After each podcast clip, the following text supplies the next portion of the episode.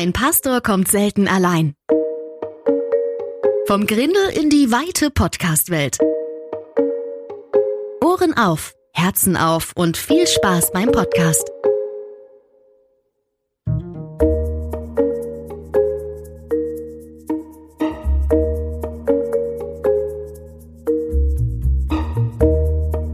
Und hier ist euer Gastgeber Sascha Gunjewitsch. Moin, ihr Lieben, ein herzliches Willkommen zu einer neuen Folge. Ein Pastor kommt selten allein. Diesmal zu einem aktuellen Thema. Einige haben es vielleicht schon ein bisschen mitbekommen. In der letzten Woche war ich beim Generations Gottesdienst in Stuttgart zu Gast.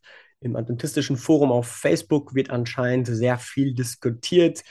Ähm, ich möchte vorab sagen, dass es mir total wichtig ist, damit transparent und offen umzugehen mit dieser Thematik. Deswegen stelle ich die Predigt auch wieder heute als Podcast in in diesen Podcast hinein. Möchte aber auch sagen, dass da ein paar Sachen nicht so gelaufen sind, wie ich mir das eigentlich gewünscht hätte, wo ich mich gerne entschuldigen möchte. Denn ich habe am Anfang schon polarisiert. Die Stimmung war vom Stil eher wirklich kämpferisch, als wenn ich eine Agenda hätte. Ähm, ich habe was auf dem Herzen, ja. Ich möchte ein paar Themen thematisieren. Aber der Satz, ich weiß jetzt nicht, ob ich da, nee, ich weiß, jetzt könnte ich dafür gefeuert werden, liebe Vereinigung hier oben. Ich, ihr könnt gerne zu meinem Chef gehen, der weiß Bescheid. Im Norden ist das ein bisschen anders. Da habe ich ein bisschen Nord und Süd gegeneinander ausgespielt. Und da tut mir leid, dass ich Eugen Hartwig und auch die Vereinigung in Baden-Württemberg dort gegen Dennis Meyer und die Vereinigung in der Hanse-Vereinigung ausgespielt habe. Das tut mir echt bei beiden wirklich leid. Ähm, weil es geht hier einfach nicht einfach um ein Gegeneinander, sondern wir haben in bestimmten Punkten verschiedene Ansichten. Mir war es wichtig auch zu zeigen, dass bestimmte Themen, die ich da anspreche, schon für Pastorinnen und Pastoren arbeitsrechtliche Konsequenzen hätten, wenn man sie dann öffnet und thematisiert. Und das ist eben die Schwierigkeit, wo ich merke, hey, ich möchte gerne mit unserer Kirche in die Öffentlichkeit gehen mit manchen Themen. Ich glaube auch, dass manche Themen verändert werden sollten, weiß aber auch, dass das vielleicht nicht passiert oder nicht geschehen wird oder dass da andere Haltungen sind und wir natürlich unsere demokratischen Prozesse haben und das ist mir enorm wichtig, diese aber auch mitzugestalten, auch, auch mit zu besprechen. Und das sind heiße Eisen, die dort benannt wurden. Und ich, mir ist es wichtig, dass wir die Menschen sehen. Also, dass wir merken, es gibt Menschen, die das vielleicht geheim machen, die ruhig bleiben und wir nicht den Ort in den Gemeinden haben, das äh, anzusprechen. Und deswegen ist der Titel der Predigt dort auch If you can dream church, you can live church. Und die Frage ist, was, wie soll, welcher Ort, wie soll, wie soll Gemeinde aussehen? Von was soll es bestimmt sein? Wie sollen wir damit mit Erkenntnissen, mit Wahrheit umgehen?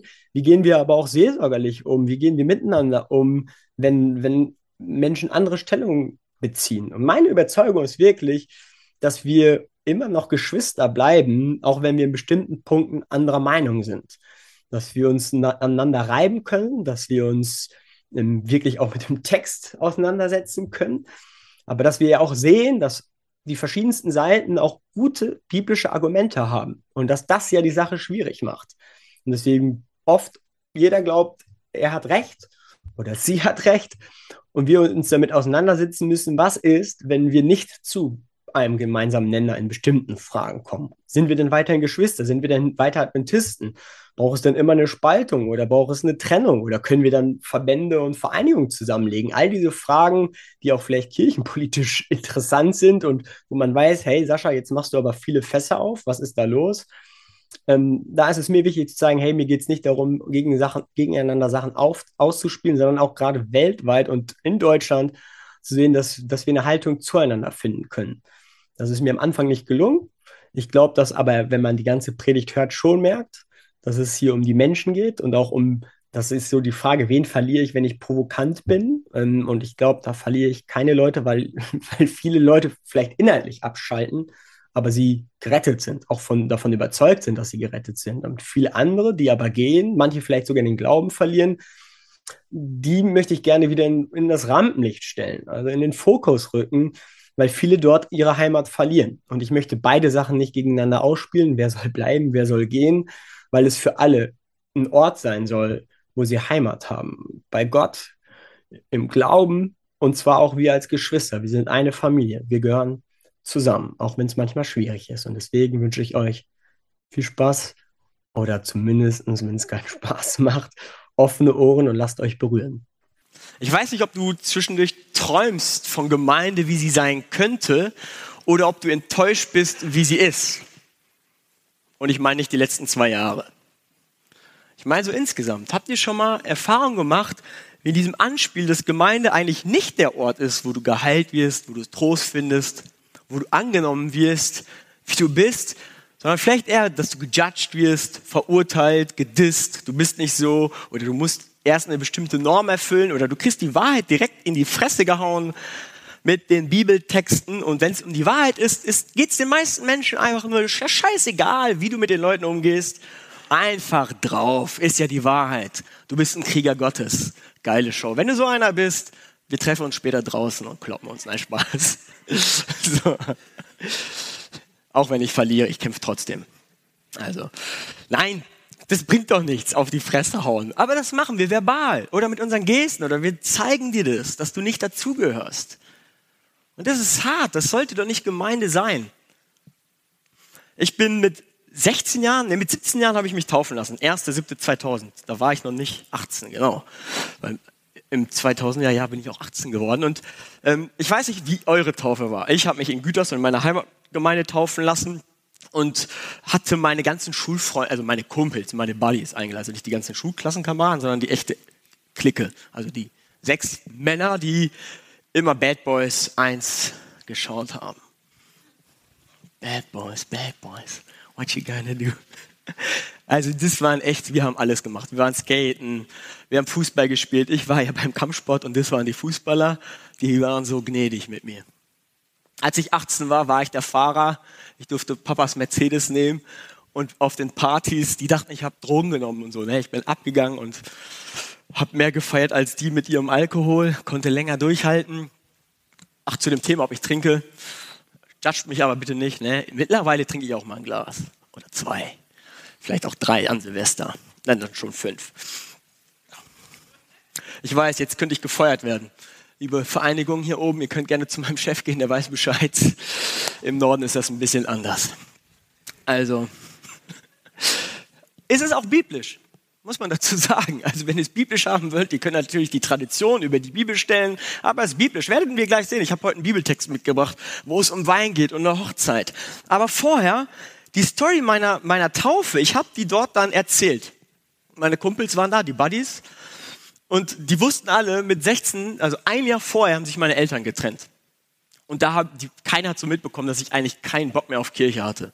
Und habe gedacht, boah, so wie die Kirche mit meinen Eltern umgegangen ist. Und die zweite Frage, boah, wenn meine Eltern, die so Vorbilder für mich waren im Glauben, plötzlich es selbst nicht gereilt kriegen und meine Gebete, die nicht erhört werden, Gott, bitte lass sie zusammenbleiben.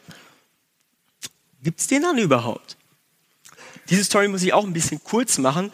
Ich habe dann irgendwann einen Text gelesen, wo ich gemerkt habe, krass, Gott ist auf, auf meiner Seite, er sitzt auf, neben mir auf dem Bett und weint genauso wie ich. Starker Junge, der nach außen immer so richtig stark macht, ne? abends, nachts voll am Flennen. So, und ich merke, boah, Gott sitzt neben mir, weil er liebt meine Eltern so sehr, dass er ihnen den komplett freien Willen lässt, etwas zu tun, was uns allen nicht gut tut. Und er lässt es zu und er liebt weiter. Und er ist für sie da.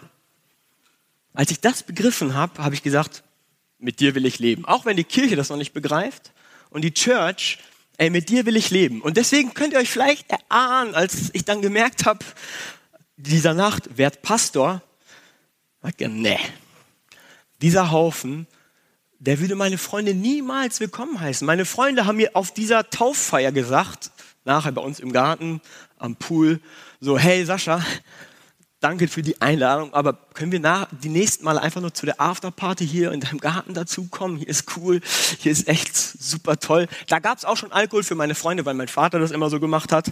Ich habe da nichts getrunken und trotzdem cool gefeiert. Und dann habe ich mir gedacht, krass, die fanden das, die haben sich fremdgeschämt, die haben das nur für mich gemacht. Die sind mitgekommen für mich. Und die haben gesagt, hey, das ist nicht meine Welt. Und dann habe ich mir gedacht, boah, wir hatten oft tiefe Gespräche nachts, auch auf Partys, wo die halb angetrunken waren. Dann öffnet sich ja das Herz bei den Männern. Ne? Dann, dann öffnen die sich und sagen, boah, Sascha, ne, ich kann mir das aber alles mit deinem Gott nicht vorstellen, mit der Ewigkeit. Und ich immer so, ja, aber er schon mit dir. So, ne? Und ich fände es richtig cool, wenn wir die Ewigkeit zusammen verbringen würden. Er so, ja, aber boah, ne, mit dem Haufen, die wollen Orgel hören und die judgen und die machen dies und jenes. Ich so, ja, aber das ist nicht Gott. Wenn da jemand die Ewigkeit Orgel hören will, dann soll er das hören. Ich höre Avicii. Kann er gerne machen. Wenn manche meinen, dass nicht, Leute bestimmt nicht dabei sind, weil sie den Sabbat nicht angenommen haben. Boah, Mann, Leute, wenn ihr so engstirnig seid und das glaubt, dass das wirklich glaubt, dass das die Entscheidung ist, dann glaubt es weiter. Ich feiere dann mit den anderen, die das nicht glauben, auch im Himmel weiter. Könnt ihr gerne machen. Der Sabbat ist wichtig und er ist gut und er kann uns so viel Ruhe bringen, aber er wird dich nicht retten. Auch nicht in der Endzeit und auch nicht in der Verfolgung. Das ist der Name des Sohnes und des Vaters. Offenbarung 14, Vers 1. Einfach mal lesen und guck mal, was an der Stirn steht. Okay, das war nur ein kleiner Sidekick für alle von hier. So. Also, da bin ich da und denke mir, krass, ich will, Pas will nicht Pastor werden und gehe dann zu einem Pastor, ähm, Matthias Faber, der war in Südafrika Jugendabteilungsleiter und habe ihm die Story erzählt und er meinte, hey, du kannst ja, du musst nicht sofort Pastor werden, komm nach Südafrika, machst Abundant Life mit und Gott schließt Türen und öffnet Türen. Ich so, okay, das, das könnte ich machen. Ein paar Monate später ist Jugend auf Achse bei uns, das ist der Vorläufer von One Year for Jesus und dann merke ich so, hey, warum soll ich nach Südafrika gehen? Und ich habe gemerkt, ich bin kein Missionar, ich bin eher Evangelist. So, ne, ich, ich will nicht in eine fremde Kultur, wo, wo, wo meine Freunde nicht leben. Gut, da brauchen auch Menschen Jesus, aber ich will diese Church hier verändern. Und dann habe ich einen Deal mit Gott geschlossen. Ich werde Pastor, ich werde mich nicht verstellen und wenn ich gefeuert werde, irgendwann, weil ich irgendwas sage wie hier, was ich mache, was kündigungskündbar ist, dann Herr, dann machst du das. Und ihr, im Studium haben schon viele Kopf geschüttelt und gesagt, Junge, du wirst keine paar Monate überleben. Die Kirchen werden dich abrasieren mit deinen Vorstellungen. Und ich habe immer gedacht, Leute, das ist nicht einfach meine Vorstellung, das kommt aus der Schrift. Und ich will nichts machen, was nicht aus der Schrift kommt. Und wenn ich Sachen hinterfrage, dann kommt es aus der Bibel und die Bibel macht dich frei und öffnet deinen Blick und die führt zu Jesus und nicht zu irgendeiner Vorstellung von einer Religion. Und die Kirchengeschichte hat schon so viel Mist hervorgebracht. Wir haben so viel Scheiße im Namen Gottes schon gemacht. Das, dafür müssten wir uns tausendmal entschuldigen. Aber nein, im Namen Gottes können wir jeden Scheiß machen, weil es ja richtig ist. Jetzt auf dem Jugendkongress erzählen mir meine Jugendlichen in Finnland, dann sollen die sich melden, wer keinen Sex vor der Ehe haben soll. Ich so, Jungs, ey, selbst wenn du, selbst wenn ihr das so machen wollt und daran glaubt, dass das richtig ist, macht doch keinen Gruppendruck. Los, jetzt melden sich mal alle, wer so leben will, dass er keinen Sex vor der Ehe hat. Und die Hälfte hatte das schon. Alle die Arme hoch. So, ja, so, euer Ernst? Bei uns gehen jetzt Jugendliche zur ICF, die sehen das genau, ist ja auch gut. Macht das so. Und ich glaube auch nicht, also nicht, dass ihr jetzt denkt, dass ich das Gegenteil sage. Ab in die Kiste und in die nächste und weiter und äh, durchs Leben. Das Wort davor habe ich jetzt mal nicht gesagt. Ich provoziere jetzt schon genug, glaube ich. Ne? Mach mal die Folie weiter. Da, The Black, noch eine. Genau. Na, ist das für euch ein schöner Traum? So eine Insel, abgelegen, da kommt nichts Böses zu euch. Nur die Richtigen sind bei euch. Ist schön. Schöne Natur, schön in Kanada, kommt die Verfolgung nicht hin. Ihr bekommt keinen Stress mit irgendwelchen sündigen Verführungen. Und ihr lebt korrekt und ihr merkt, wie schwer es ist, im Leben adventistisch korrekt zu leben. Weil irgendwelche Leute dir sagen, dass bestimmte Sachen nicht in Ordnung sind. Nächste Folie. Oder vielleicht so altbacken tot. Unsere Kirche sieht bald auch so aus, wenn das so weitergeht. So leere Bänke. Ja, wir können einfach so weitermachen und wollen uns nicht verändern, weil es ja richtig ist. Ist ja schön. Aber in der Schrift erlebe ich, und das glaube ich wirklich, da wo der Geist Gottes ist, da werden Menschen berührt und geheilt und finden Heimat. Und ja, ich glaube, das findet gerade nicht so oft in Adventgemeinde statt. Jedenfalls nicht in Deutschland. Wir beschäftigen uns mit uns selbst, sind uns selbst genug, haben vielleicht auch Angst vor anderen Leuten. Ah, mal gucken, wie lange das noch so gut geht. Aber darauf habe ich keinen Bock. Ehrlich, ich habe keinen Bock, Gemeinden zu beerdigen. Es gibt ja manche, die sagen, ja, aber manche Gemeinden sollen sterben. Ja, dann sollen die das gerne machen. Aber ohne mich, solange ich noch laufen kann. Das nächste Bild. Oder, oder ich glaube, die nächste Folie. Jetzt komme ich mit euch in den Text. Mach mal noch einen weiter. Genau. Die Hochzeit zu Kanaan. Das erste Wunder Jesu. Da ging es nicht um Heilung von Menschen, um irgendeine Krankheit, Dämonenaustreibung, irgendetwas, was dem Menschen hilft, sondern um die Verwandlung von Wasser in Wein. Und ihr könnt gerne mit mir studieren, dass wir der Text auch gleich sagen, es ist Wein, kein Traubensaft. Sonst müsst ihr mir die Frage erklären, die dann da auftaucht. Und am dritten Tag war eine Hochzeit zu Kana, ein Galiläer, und die Mutter Jesu war da. Jesus aber und seine Jünger waren auch zur Hochzeit geladen. Und als der Wein ausging, spricht die Mutter Jesu zu ihm, sie haben kein Wein mehr. Jesus spricht zu ihr, was habe ich mit dir zu tun, mit dir zu schaffen, Frau? Meine Stunde ist noch nicht gekommen. Ey, die Mutter hat den Engel erlebt, der ihr gesagt hat, das ist der Messias. Die wusste von, seitdem das Baby in der Hand gehalten hat, ey, das ist der Messias. Wahrscheinlich hat sie sich die ganze Zeit gefragt, boah, du wirst diese Gemeinde, die, unser, unser Judentum, du wirst es verändern. Du wirst unseren, unser Volk verändern. Du bist der Erlöser. Du wirst was bringen. Und wahrscheinlich die ganze Zeit, wann endlich? Ne? Der war da schon 30. Ey, jetzt kannst du mal Gas geben. Zeig denen das. Und wo macht die das? Auf einer Hochzeit, wo der Wein ausgeht. Was muss sie für einen Traum von Gemeinde gehabt haben, dass sie diese Frage, sagt Johannes als allererstes, das erste Wunder und die Mutter hat es auf dem Herzen, hey, David, Maria, das erste Mal beschrieben bei Johannes, sie möchte, dass die Party nicht ausgeht. Die möchten, die feiern gerade das Leben. Da ist ein Paar, das sich gefunden hat, die die Ewigkeit miteinander verbringen wollen, die sich lieben, die feiern gerade mit ihren ganzen Leuten eine riesenfette Party. Und dann geht der Wein aus. Das war schon damals das Ende der Party. So, vorbei, Ende, Feierabend. Nicht der DJ ist weg oder die Band hört auf. Nee, Wein ist aus. Ja, dann gehen wir. Tschüss.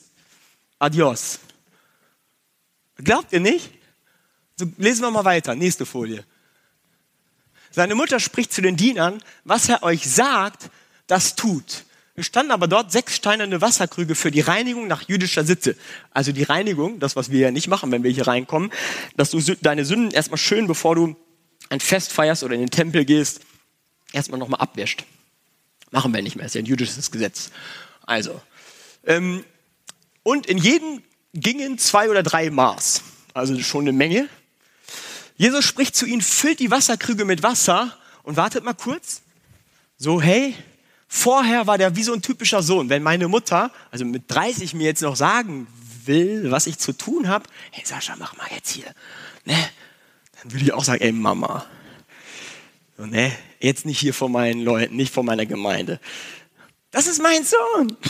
Kennt ihr das? Oder von Freunden so, hey, den kenne ich schon seit er so klein ist. So, ne, oh bitte, ja, ich bin der Messias, aber sei ruhig. Sei ruhig ich mache das nicht, meine Zeit ist noch nicht gekommen. Er sagt, meine Zeit ist noch nicht gekommen. Wann hat er sich umüberlegt, füllt die Wasserkrüge mit Wasser und sie füllten sie bis oben an? Was ist denn da passiert? Also anscheinend hat er wahrscheinlich auch gewartet und gesehen, die Party ist echt gleich vorbei. Und er hat sich gefragt, was werde ich jetzt machen? Für was bin ich gekommen? Es ist noch nicht meine Zeit. Womit will ich meinen Dienst beginnen? jemand zu heilen, jemand zu befreien. Was will ich den Menschen als erstes zeigen? Mach mal das nächste. Äh, jetzt muss oh, ich muss den Text kurz weiterlesen. Und dann gehen wir zu einem schönen Bild. Und er spricht zu ihnen, schöpft nun und bringt's dem Speisemeister. Und sie brachten's ihm. Als aber der, als aber der Speisemeister den Wein kostete, der Wasser gewesen war und das nicht wusste, woher er kam, die, die Diener aber wussten es, die das Wasser geschöpft hatten, ruft der Speisemeister den Bräutigam und spricht zu ihm, jemand, jeder Mann gibt zuerst den guten Wein. Und wenn sie trunken sind von dem Guten, wenn sie trunken sind, den geringeren. Du aber hast den guten Wein bis jetzt zurückgehalten. Und die sind schon trunken. Also ganz egal welcher Wein, die sind trunken. Beides kein Traubensaft. Der gute Wein ist vielleicht weniger mit Alkohol versetzt, aber die haben den schlechten, die sind schon hackestramm. Nächster Vers. Noch nächste Folie, genau. Das ist das erste Zeichen, das Jesus tat. Es geschah zu Kanaa in Galiläa und er offenbarte seine Herrlichkeit und seine Jünger glaubten an ihn. Danach zog er hinab nach Kapernaum, er, seine Mutter, seine Brüder und seine Jünger und sie blieben nur wenige Tage dort. Das erste Zeichen. Das ist schon, müsste man gucken, Johannes macht das richtig fett. Leute, das ist sein erstes Wunder. Und jetzt alle Adventisten, nee, nee, das ist Traubensaft, das ist, das ist aber nur so nebenbei und feiern wird auch nur, in Hamburg sagt man auch Ekstase, ist, wenn man mit einem kleinen Finger wachselt. Ich glaube, ihr Stuttgarter seid nicht anders, oder? so mit einem kleinen C. Jetzt denkt ihr wahrscheinlich alle, die sich jetzt ein bisschen provoziert fühlen und ihre ganzen adventistischen Glaubensgrundsätze, wow, und die Gesundheitsbotschaft ist immer noch wichtig. Leute, ich mache Sport und ich habe nur Krombacher 0,0 zu Hause. Also alle denken immer so, oh, der säuft sich bestimmt jedes Mal ein und kippt sich dahin ab und feiert. Boah, dann würde ich nicht so jung aussehen mit 39. Aber ehrlich, also keine Motivation für die Jungen, die hier so 16 bis 21 sind und jetzt einen Freifahrtschein haben wollen, sich abzukippen. Den Fall habe ich mit meiner Jugend 2010 gemacht. Die haben mich gefragt, wie stehst du zum Thema Alkohol? Ich sage, ich glaube an einen verantwortungsbewussten Umgang mit dem Thema Alkohol. 2010 Fußball-WM in Südafrika. Wir fahren zum Heiligen Geistfeld nach Hamburg. Die Älteren halbstrunz besoffen. Ich da mit 14, 15, 16-Jährigen noch. Ich so, nee, nicht deren Ernst jetzt, ne? Und die noch schön mit Bier dabei. Ich so, scheiße, das habe ich, äh, habe ich das gerade gesagt? Nein, das, ich so, das, das habe ich jetzt aber nicht gemeint, dass ihr jetzt den, ihr seid voll die Vorbilder für die, ihr seid 18, 19, 20, die gucken nicht zu mir, die gucken zu euch.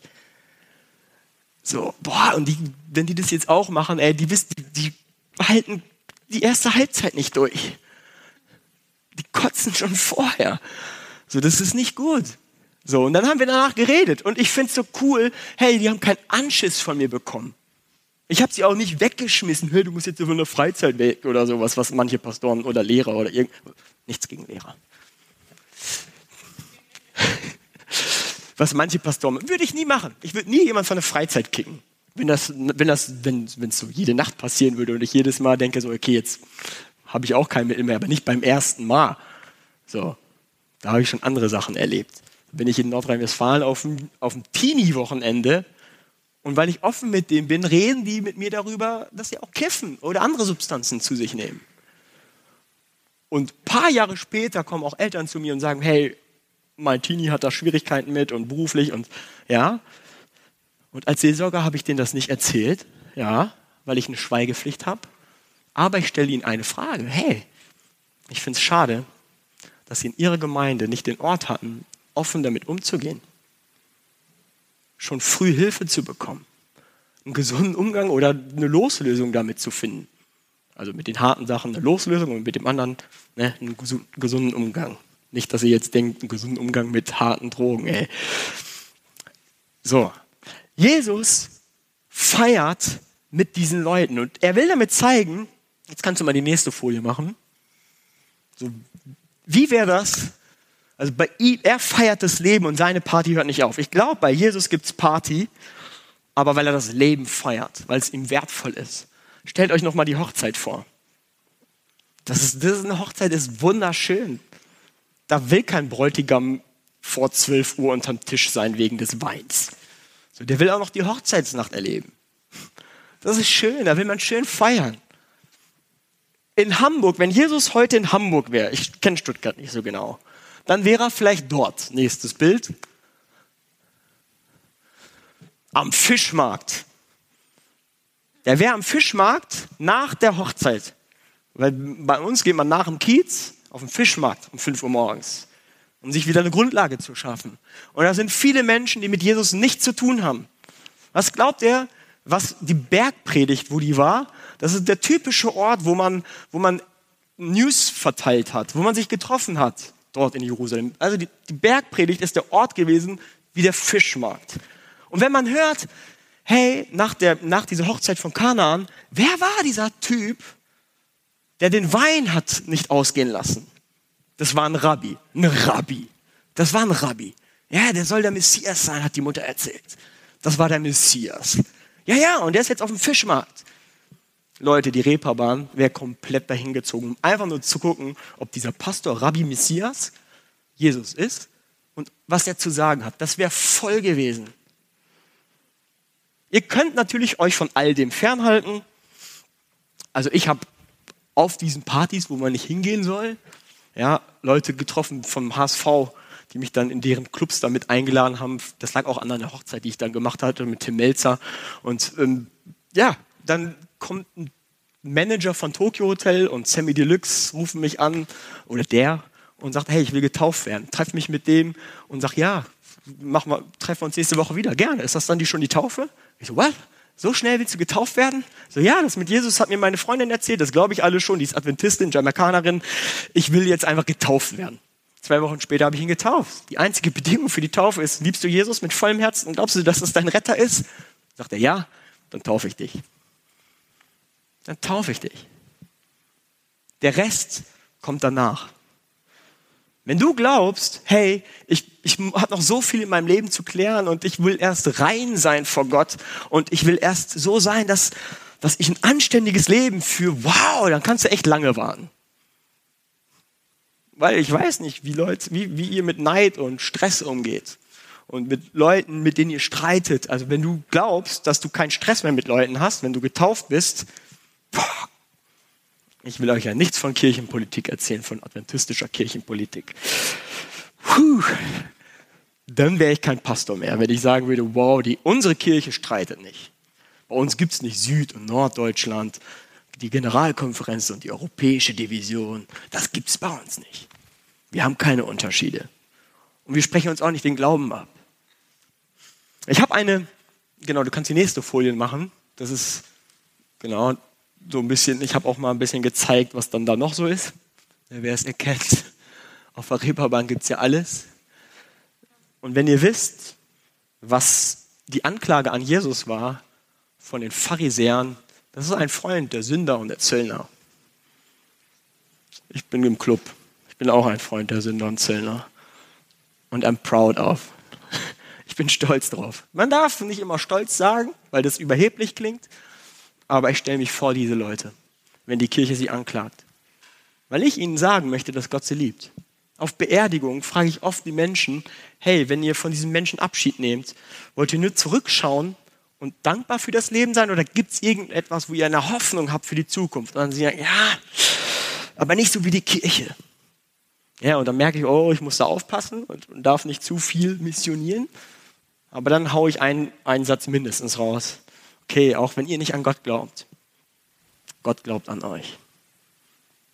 Auch wenn du nicht die Ewigkeit verbringen willst, er würde sie mit dir gerne verbringen wollen. Und wenn du verletzt worden bist von Christinnen und Christen, die dich gejudged haben für das, was du bist oder für das, was du tust, die Botschaft Gottes ist, hey, er liebt dich trotzdem. Du bist sein Kind. Du gehörst zu ihm. Und wenn wir versagt haben, das zu kommunizieren und zu leben, dann haben wir ein Problem und nicht diese Menschen. Einer dieser Menschen ist Wu. Ich muss noch nicht aufstehen, das dauert noch. Aber gleich. Wu. Ich war am Studieren. Mein Vater, ich weiß nicht, der ist ja nach der Scheidung meiner Eltern hat er nochmal alle vier Jahre wieder eine Frau gehabt. Der kriegt das nicht so richtig gebacken. Ja, also seine Halbwertszeit vier Jahre und wird deswegen auch in der Kirche, kein, in der Gemeinde kein Amt mehr, ne, kein Vorbild. Aber der tauft alle paar Jahre, also bringt er Leute zur Taufe. Ich denke, das gibt's gar nicht. Das gibt's, das gibt's nicht. Ja, ich hatte echt mal einen Traum, wo ich, wo ich gesehen habe, meine Freunde von mir hat er getauft, andere Leute, und dann sehe ich, boah, aber seine Freunde nicht. Und kam an der, also ich habe wenig Träume gehabt, aber dann kam an der Wand der Spruch, der Prophet im eigenen Land ist nichts. Und dann habe ich gemerkt, krass, meine Freunde, mein Traum vom Anfang, meine Freunde wollte ich immer, dass sie Heimat finden in der Kirche. Und ich war nicht die geistliche Person für sie, die sie vielleicht dahin gebracht hat. Und mein Vater hat oft mit Freunden von uns geredet oder mit anderen Leuten und hat dann, wenn es cooles Gespräch war, wenn auf, egal, auf einer Hochzeit, auf einer Party, der quatscht mit den Leuten und es tief ging, hat er jedes Mal gesagt, treffen wir uns nächste Woche wieder und reden weiter. Der ist dran geblieben. Wenn ich coole Gespräche mit Freunden von euch hätte oder von meiner Kirche, habe ich bis vor diesem Traum nie weitergemacht. Ich habe dann ein cooles Gespräch gehabt, erzählt von diesem Gespräch und gebetet, ah, mal gucken, was Gott macht, was Gott daraus macht, was Gott aus dem Gespräch im Zug macht, was Gott aus daraus macht, wo ich denke so, ey, der eine sät, der andere erntet und wir hören nach dem ersten Gespräch auf. Was sind wir für Bauern? Alter, von Landwirtschaft mal gar keine Ahnung. So, ein Gespräch fertig. Den Landwirt zeigt mir mal, der dann erntet. So, echt, das ist nicht normal. Also dranbleiben an den Menschen, die vielleicht nicht deine Freunde sind, aber von jemand anders, der gesät hat. Und du gehst weiter und du hast eine Connection mit der Person. Dann geh weiter. Und dieser eine Wu. Ich war in Friedensraum studieren. Mein Vater sagt, hey, wir haben jetzt, zu dem Zeitpunkt hat er ein Hotel gehabt. Ähm, wir haben hier im Hotel jemanden, der bei uns jetzt arbeitet und der da auch wohnt. Ja? Ja, Wu. Und der wird Weihnachten mit uns feiern. Ja? Warum erzählst du mir das? So, ich, der weiß, ich bin neugierig. Und ich so, ja, komm, jetzt erzähl mal. Nee, er wird dir seine Geschichte selbst erzählen. Ich so, nein, Papa, komm, das geht nicht. Du musst mir diese Story jetzt erzählen. Du kannst mir das nicht sagen, dass da jemand ist, den ich nicht kenne, der mit uns war. Wir feiern immer als Familie. Wir sind Kroaten, Serben, Deutsche. Okay, Kroaten, Serben feiern auch mit anderen. Deutsche mit der Familie, äh, Deutsche nur mit der Familie, ne? Und ich so, komm, erzähl mir die Story. Hat er nicht gemacht. Wir dann am Weihnachtsessen hat einen asiatischen Touch, ist die ganze Zeit ruhig, quatscht nicht einmal mit mir und ich denke mir, toll, immer noch nicht die Geschichte. Er lebt ihn dann die ganze Woche bis zu Silvester, immer noch nicht. Der quatscht nicht. Ich spreche ihn an, hey, möchtest nicht mal was erzählen? Was machst du hier? Ja, ich arbeite hier. Ja, das weiß ich auch. Ich lebe hier. Ja, das weiß ich auch. Dann waren wir im Kino nach dem Kino im Café und dann sagt er, soll ich dir mal die ganze Geschichte erzählen? Ich so, nein, doch, natürlich, Mann, klar. Und dann sagt er, hey, ich war auf Durchreise von Berlin nach Düsseldorf. Und in Gütersloh bin ich ausgestiegen und bin ins Hotel und habe dann da im, beim Abendessen saß ich da und dein Vater hat mich angequatscht. Und ich hatte zum ersten Mal das Gefühl, dass der mich echt anquatscht. So, mich so, ja, echt anquatscht, was, so, und deswegen habe ich am nächsten Tag dann meine Geschichte erzählt. So, dass ich eigentlich nach Düsseldorf fahren wollte, um mich umzubringen. Ich wollte Selbstmord machen. Ich und mein Bruder sind im Alter von sechs und vier Jahren an Menschenhelden von unseren Eltern verkauft worden. Wir mussten mit Männern schlafen. Wir wurden prostituiert. Manche waren Richter, manche Polizisten, manche Pastoren. Und Du wirst die ganze Zeit da klein gehalten und ihm wurde gesagt, hey, wenn du zur Polizei gehst, bring wir deinen Bruder um. Der Typ hat gesagt, irgendwann wirst du so alt, dass sie dich drogenabhängig machen, weil du dann nicht mehr vermittelbar bist. Du bist dann nicht mehr so attraktiv, nicht so hübsch. Also setzen sie dir die ersten Spritzen. Und dann hat er gesagt, eins habe ich mir vorgenommen, ich will meinen Tod selbst entscheiden in Düsseldorf bin ich geboren, da lebte meine Familie, das weiß ich noch. Also werde ich dort von der Brücke springen. Und ich dachte, krass, Alter. Und ein Vater hat mir erzählt, so, by the way, hey, cool, dass du hier bist. Du bist echt ein toller Mann. Ich glaube, du hast echt eine gute Zukunft vor dir. Und er hat nur gefragt, hey, warum glaubst du das? Warum ich das glaube? Ich glaube, jeder Mensch hat eine gute Zukunft vor sich. Egal, was in der Vergangenheit war. Und er, das war der Grund, warum er am nächsten Tag wieder mit meinem Vater geredet hat. Einfach nur, weil er gedacht hat, das wirkte echt. Und er hat keinem Menschen mehr vertraut. Er war bei den Menschen, die eigentlich sich für das Recht einsetzen sollen. Und wahrscheinlich, wenn er in unsere Gemeinde gekommen wäre, in Hamburg, wenn wir ihn gesehen hätten, hätten wir entweder gedacht, Schwuchtel, Junkie oder keine Ahnung was, Ausländer. Ja. Und vielleicht hätte jemand von euch ein Gespräch mit ihm geführt. Keine Ahnung, ich will ja nicht judgen über uns, aber ich frage mich, wie offen sind wir? Welche, welche, welche Zeitabstände hätten wir ihm gegeben, zu sagen, hey, du hast jetzt aber Zeit. Wir helfen dir, dass du von den Sachen frei wirst. Und wir sehen nicht ihn. Uns geht es nur darum, dass er damit aufhört. leb das nicht mehr, lass das sein, das ist nicht gut für dich. Aber die Geschichte, warum er so geworden ist, würde die uns interessieren? Es gibt einen wunderbaren Film, The Greatest Showman.